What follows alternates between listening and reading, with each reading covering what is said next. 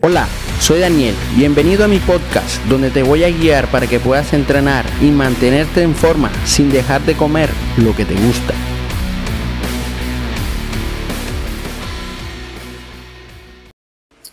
Buenos días, buenas tardes, buenas noches. Bueno, hoy vamos a hablar de lo que los clientes quieren hacer y lo que deben hacer. Es una cosa totalmente distinta. Si un cliente eh, no le gusta algo, pero sabe que lo tiene que hacer, por lo menos hay personas que no les gusta ir al gimnasio todos los días, pues no vayas, ves cuatro, pero no dejes de ir. Ya dependiendo del caso, si necesitas más, eh, más días, pues ya eso depende del, caso de cada quien. Pero, eh, en fin, pautemos de que no quiere ir, empezando por ahí sabiendo que lo necesita para perder peso, para ganar masa muscular, para su objetivo y demás.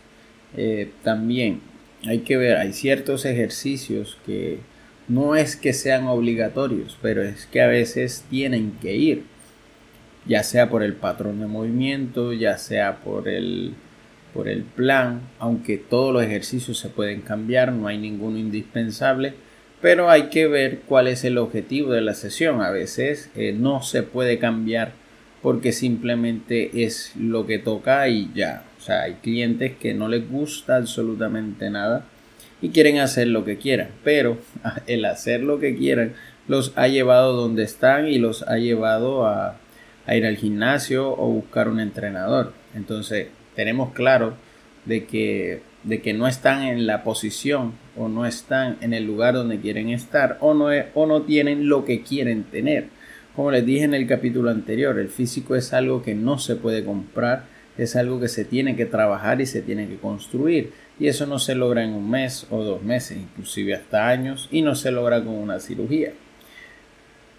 Así que el cliente no siempre tiene la razón en este caso porque ya ha hecho lo que ha querido y no ha obtenido el resultado deseado. Así que para eso estamos nosotros en esta parte. Para los entrenadores planteamos ciertos entrenamientos, ciertas rutinas, ciertos ejercicios que tienen que tener, que deben tener cabida según la experiencia, el nivel eh, de la persona, por lo menos. Hay personas que nunca han tocado una barra, una pesa, no han hecho ejercicio y bueno, al principio les va a costar, inclusive no van a tener fuerza en máquina, no van a tener fuerza absolutamente en nada. Bueno, se recomienda usar pocos pesos libres, enseñar los ejercicios básicos, por lo menos la sentadilla sin barra, buscar la, progresión para que esta persona eh, lo haga bien. Eh, digamos que el peso muerto, que es un ejercicio bastante complejo, se enseña de a poco. Eh, pero la persona quiere tener las piernas grandes, la persona quiere tener el abdomen plano, marcado, pero no está haciendo o no ha hecho lo necesario o lo que se requiere para llegar a ese objetivo. Siempre vienen con una, con una expectativa, con un modelo al cual quieren llegar. Y yo siempre les digo, bueno, tú quieres tener esas piernas, tienes que hacer sentadillas no te gusta la sentadilla, pues bueno, puedes hacer extensiones.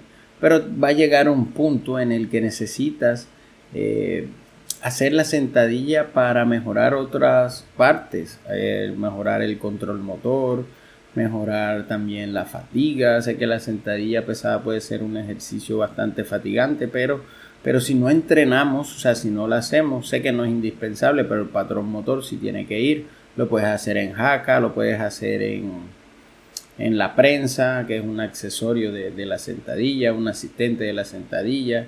Se puede hacer en jaca de 45 grados, se puede hacer en Smith. O sea, hay muchas versiones, pero, pero ese patrón de movimiento tiene que ir, o sea, por así decirlo.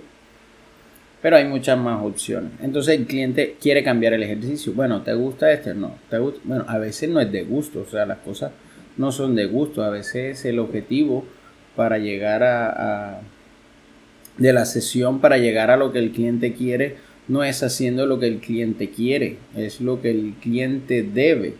Por lo menos no siguen la dieta o no van al gimnasio eh, o, no hacen, o no entrenan con intensidad, no hacen el ejercicio porque no les gusta. Hay personas que no les gusta hacer abdominales como hay otros que les encanta.